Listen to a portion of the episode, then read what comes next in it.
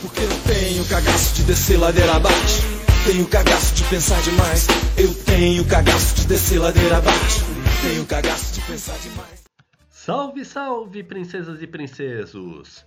Hoje não tem Raul, mas tem outra banda que eu gosto muito. Paralamas do Sucesso, com Cagaço. E você aí, também tem cagaço por pensar demais? Você fica com asterisco na mão quando precisa falar em público?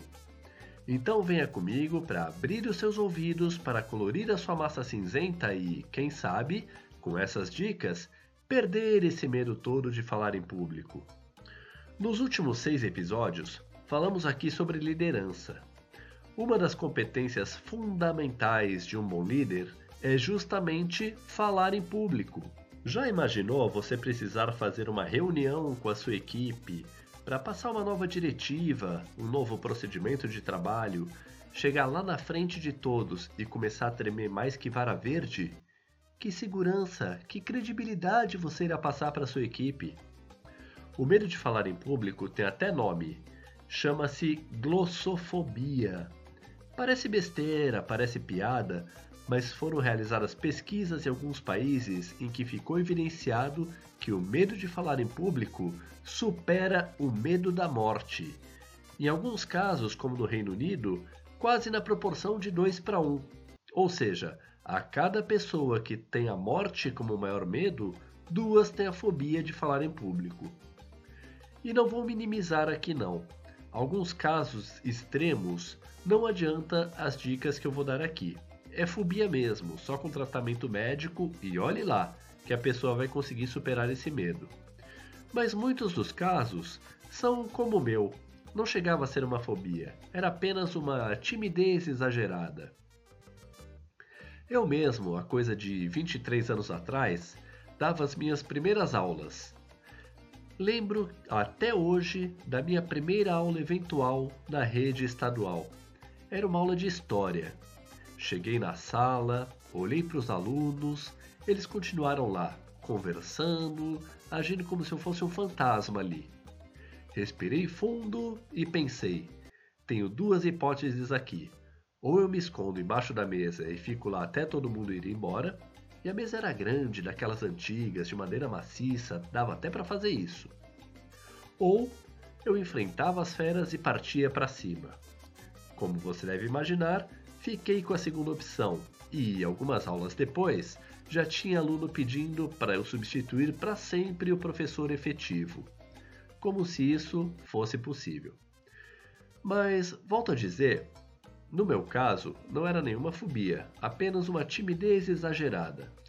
Particularmente, três coisas fizeram mudar esse comportamento. A primeira foi um curso de teatro em que uma das primeiras lições é você não ter medo do ridículo. Ao contrário. Pô, Pelegrim, curso de teatro é só pra gente rica. Deixa de conversa. Em qualquer centro cultural você encontra esse curso de graça. O segundo fator que me fez mudar esse comportamento foi na faculdade. Um professor de marketing chamado Palandi, que me deu uma dica que, para mim, foi fundamental para a apresentação do trabalho de conclusão de curso. A dica era mais ou menos assim: Você pode estar falando o maior absurdo da face da Terra, mas diga sempre sorrindo. Ao sorrir, você passa a segurança necessária ao seu interlocutor.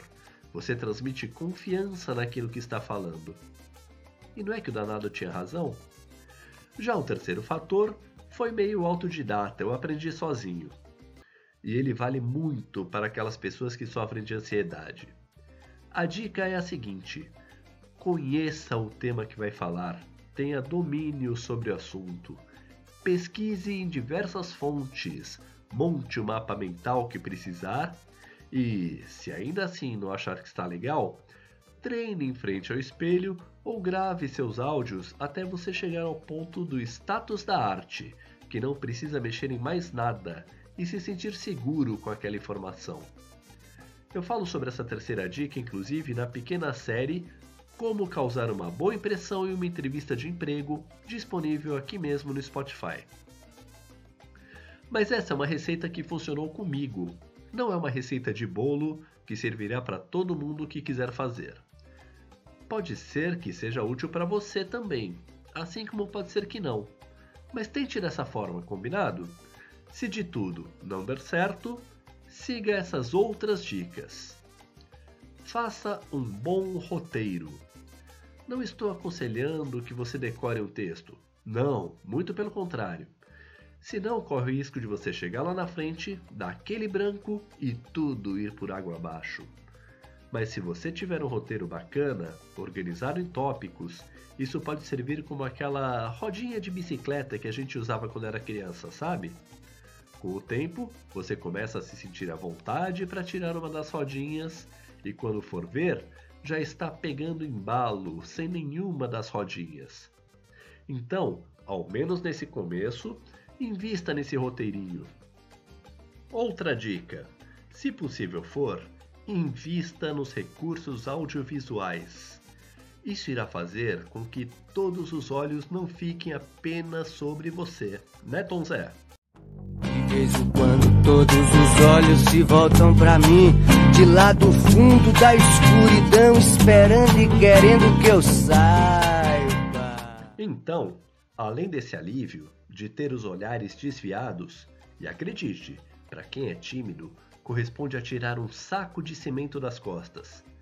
Você pode incrementar a sua apresentação com gráficos, dados estatísticos e até vídeos curtos que permitirão que você tire uma pausa, respire, tome uma água e etc.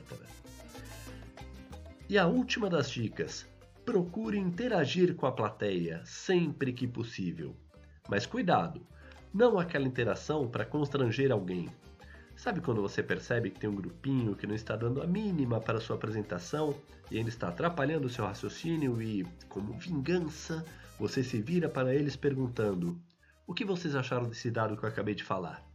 Na intenção clara de mostrar para todo mundo que aquele grupinho não estava prestando atenção.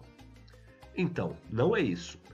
Não é essa forma de interação que queremos aqui e sim algo mais lúdico, mais hedonístico, que possa envolver a todos, como por exemplo uma enquete. Para ilustrar, Tim Maia fazia isso muito bem quando pedia para o público ajudar no coro, dizendo seu clássico Cante, princesas, preciso de vocês.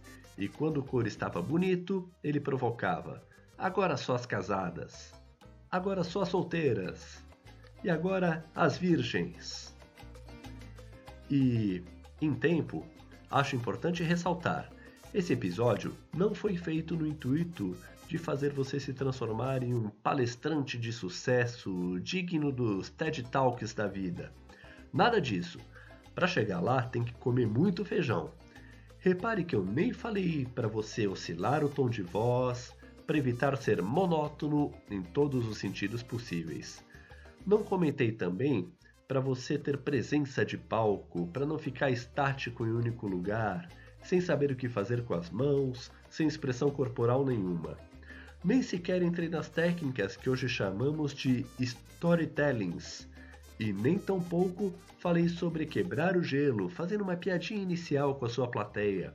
Aliás, por falar em TED Talk, vou deixar aqui na descrição um link para um videozinho no YouTube que é ótimo e que trata bem sobre tudo isso.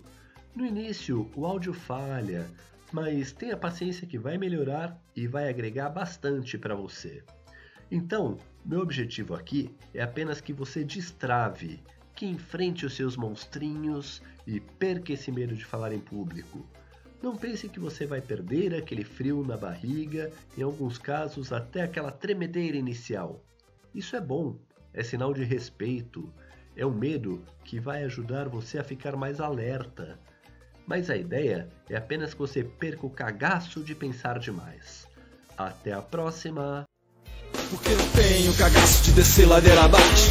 Tenho cagaço de pensar demais. Eu tenho cagaço de descer ladeira abaixo.